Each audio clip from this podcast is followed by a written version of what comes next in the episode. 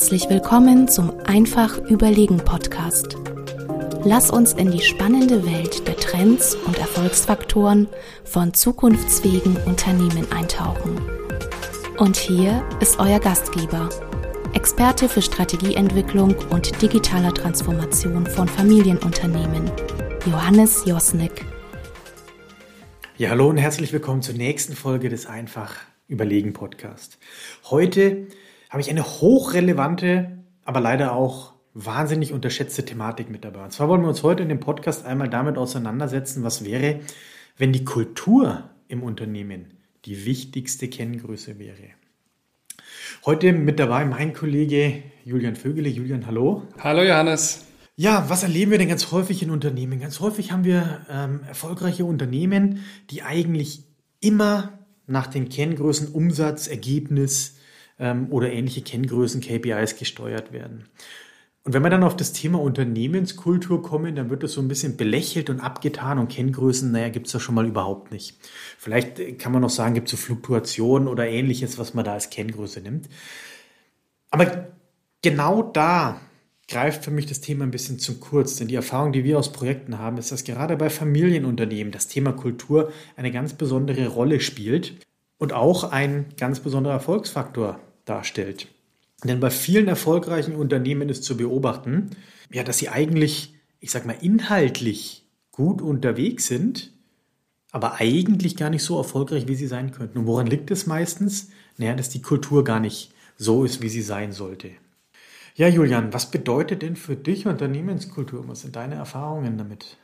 Ja, Kultur, du hast schon so ein paar Punkte angesprochen. Für mich ein noch immer unterschätztes Thema. In unseren Kundenprojekten wird es meist als, ja, als gegebenes Produkt wahrgenommen. Aber Kultur ist für mich wirklich ein Thema mit großer Tragweite, was auch von vielen Unternehmen schwer zu greifen ist. Kultur für mich ist so eine Art Mischung aus Werten, Normen, Traditionen. Und die Kultur dient für mich auch als Art unsichtbarer Leitfaden, als unsichtbares Regelwerk, was mein tägliches Handeln auch, auch mit beeinflusst. Und gerade bei Familienunternehmen, die über einen längeren Zeitraum agieren am Markt, hat sich eine Kultur entwickelt und dementsprechend ist das Thema Kultur in Unternehmen extrem wichtig. Und wenn ich jetzt auch mal auf unsere Kultur blicke, wenn ich die beschreiben müsste, was fällt mir da so ein?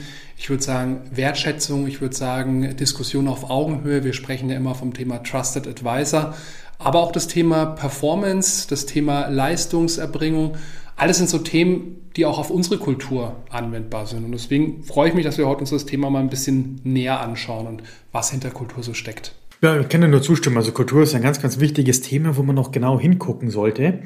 Und für mich ist auch Kultur ein Thema, ja, was eben genau diesen entscheidenden Unterschied machen kann. Also wenn es um Innovationskraft geht, wenn es um Anpassungsfähigkeit geht, und Anpassungsfähigkeit ist im Übrigen eines der relevanten Erfolgsfaktoren in der heutigen Zeit. Während man früher noch gesagt hat, groß frisst klein, sagt man heute, schnell frisst langsam. Man muss also die Fähigkeit haben, sich an neue Gegebenheiten anzupassen, an neue Herausforderungen, an Unbekanntes heranwagen. Ja, das alles ist äh, ein Kulturthema. Wir erleben das leider bei ganz vielen Unternehmen, die diese Kultur gar nicht haben, gar nicht kennengelernt haben. Ähm, ja, und dass deswegen da ganz große Herausforderungen sind. Auf der anderen Seite erleben wir aber auch, gerade bei Familienunternehmen, dass durch die Kultur, die gelebte Kultur, die dort ist, eine ganz starke emotionale Bindung zur Firma entsteht.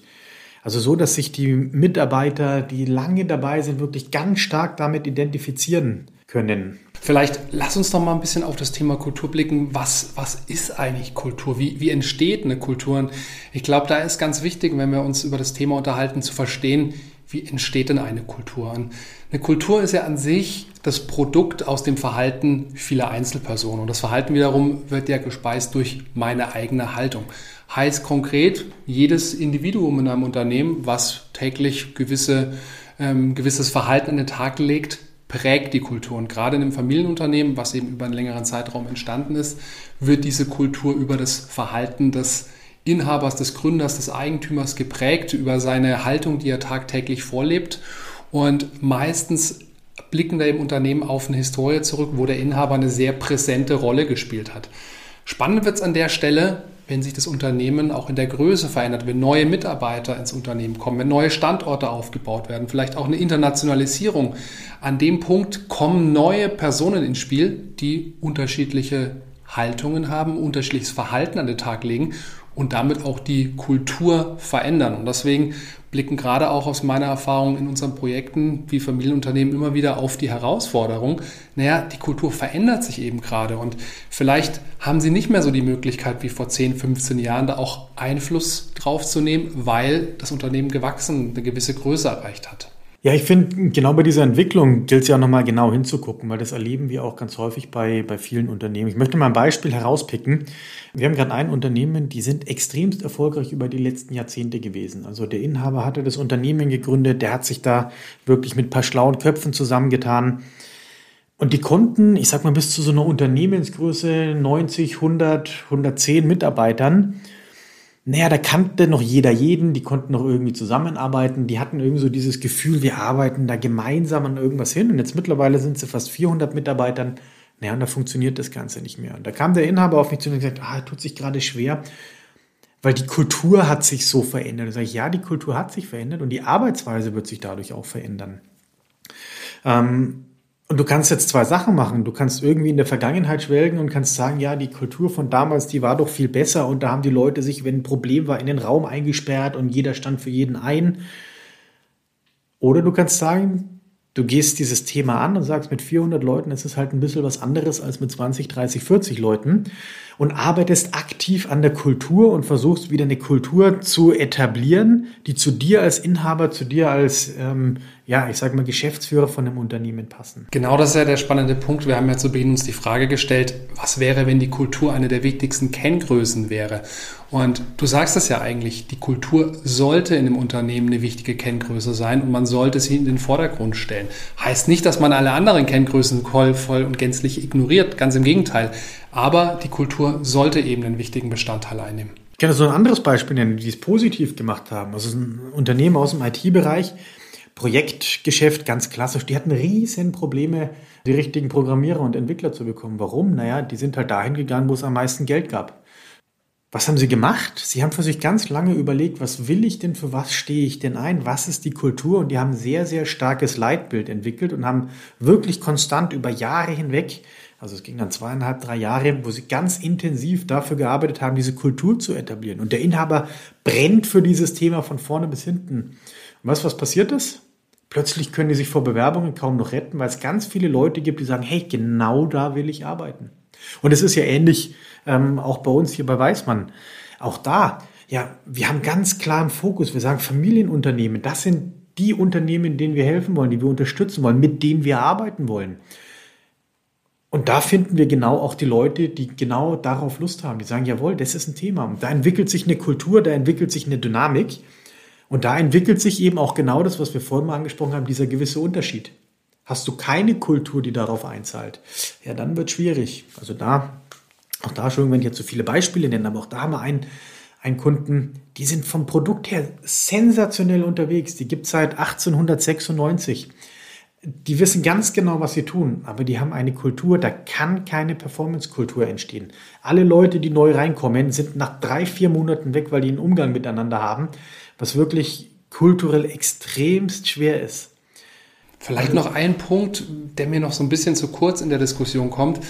Kultur muss ja auch in gewisser Weise verändert werden. Gerade wenn wir über Transformation sprechen, wenn wir über Veränderungen im Unternehmen sprechen, dann muss auch an der Kultur angesetzt werden. Ich glaube, den Punkt darf man nicht außer Augen lassen, zu sagen, Kultur kann auf der einen Seite Halt und Stabilität bieten, kann aber auch für viele Veränderungen in gewisser Weise ähm, eine, eine Hürde darstellen. Und deswegen ist es aus meiner Sicht ganz wichtig, wenn wir über das Thema Kultur sprechen, auch die Kultur an der Stelle so zu betrachten, dass wir sie in den Veränderungsprozess, in eine Transformation aktiv mit einbeziehen und von Beginn an daran arbeiten. Ja, aber das finde ich, das spricht sich jetzt so leicht aus. Ich müsste jetzt mal die Kultur verändern. Kultur zu verändern ist wie Pudding an die Wand nageln. Das ist extremst schwierig. Es ist äh, nicht so, dass du sagen kannst, es gibt die eine Maßnahme, die du machst, sondern das ist ein Prozess, das ist ein Weg, den man gemeinsam gehen muss. Und es ist auch nicht so, dass du sagen kannst, ich mache jetzt fünfmal äh, einen Eintages-Workshop und äh, hänge irgendwie tolle Bildchen auf und damit habe ich die Kultur verändert. Und ganz häufig haben wir aber die Erwartung von Kunden, die sagen, jetzt mach doch mal hier und verändert doch mal schnell die äh, Kultur. Uns fehlt es an, an Leistungsfähigkeit. Wir wollen jetzt mal mit den Führungskräften ein bisschen arbeiten und dann ist unsere Kultur wieder gut. Und da muss ich ganz klar sagen, nee, so funktioniert das Spiel nicht. Das Spiel funktioniert so, dass man wirklich ein komplettes System aufbaut, wie eine Kultur sich nachhaltig entwickeln kann, wie eine Kultur nachhaltig sich in eine Richtung bewegen kann. Das kostet Zeit, das kostet Energie und es kostet Wille. Und anfangen muss das Ganze ganz oben, weil nur wenn die Leute oben vorleben, was sie für eine Kultur wollen, kann sich das etablieren in den Rest des Unternehmens. Gut, Johannes, aber dann sind wir uns doch einig. Kultur ist eine ganz wichtige Kenngröße. Man kann sie zwar nur schwer messen, man kann das über Umfragen tun, über Mitarbeiterzugehörigkeit, über Weiterempfehlungen des Unternehmens, aber am Ende ist es ein ganz wichtiger Baustein, der in jedem Strategieprozess elementar sein sollte. Ja, ich würde sogar noch einen Schritt weiter gehen und würde sagen, Kultur wird heute maßlos unterschätzt bei den Unternehmen ähm, wird teilweise stiefmütterlich behandelt mit so abfälligen Bemerkungen wie, es ist ja keine Performance-Kultur mehr, da müssen wir mehr Druck aufbauen. Ich glaube, wenn man das Thema Kultur ernst nimmt, kann man einen entscheidenden Wettbewerbsvorteil herausarbeiten, findet die richtigen Mitarbeiter deutlich leichter, als es jemand tut, der keine positive, keine gute Kultur hat. Ja, und ist damit zukunftsfähiger als andere Unternehmen. Und die Entscheidung kann jeder für sich selber treffen, ob ich das Thema Kultur ernst nehme oder nicht. Ja, lieber Zuhörer, jetzt haben wir viel über das Thema gesprochen. Jetzt würde mich doch mal interessieren, wie sind denn so deine Erfahrungen mit dem Thema Kultur? Arbeitest du schon aktiv an der Unternehmenskultur oder lässt du eher die Kultur, sag mal, durchs tägliche ähm, Doing entstehen? Schreib mir doch einfach an josnik.weismann.de. Und wir haben natürlich die wichtigsten Punkte in dem One-Pager zur heutigen Folge unter www.einfachüberlegen.de für dich zusammengefasst. Einfach runterladen und sich angucken. Ja, Julian, in dem Sinne, vielen Dank, dass du dabei warst. Danke, Johannes.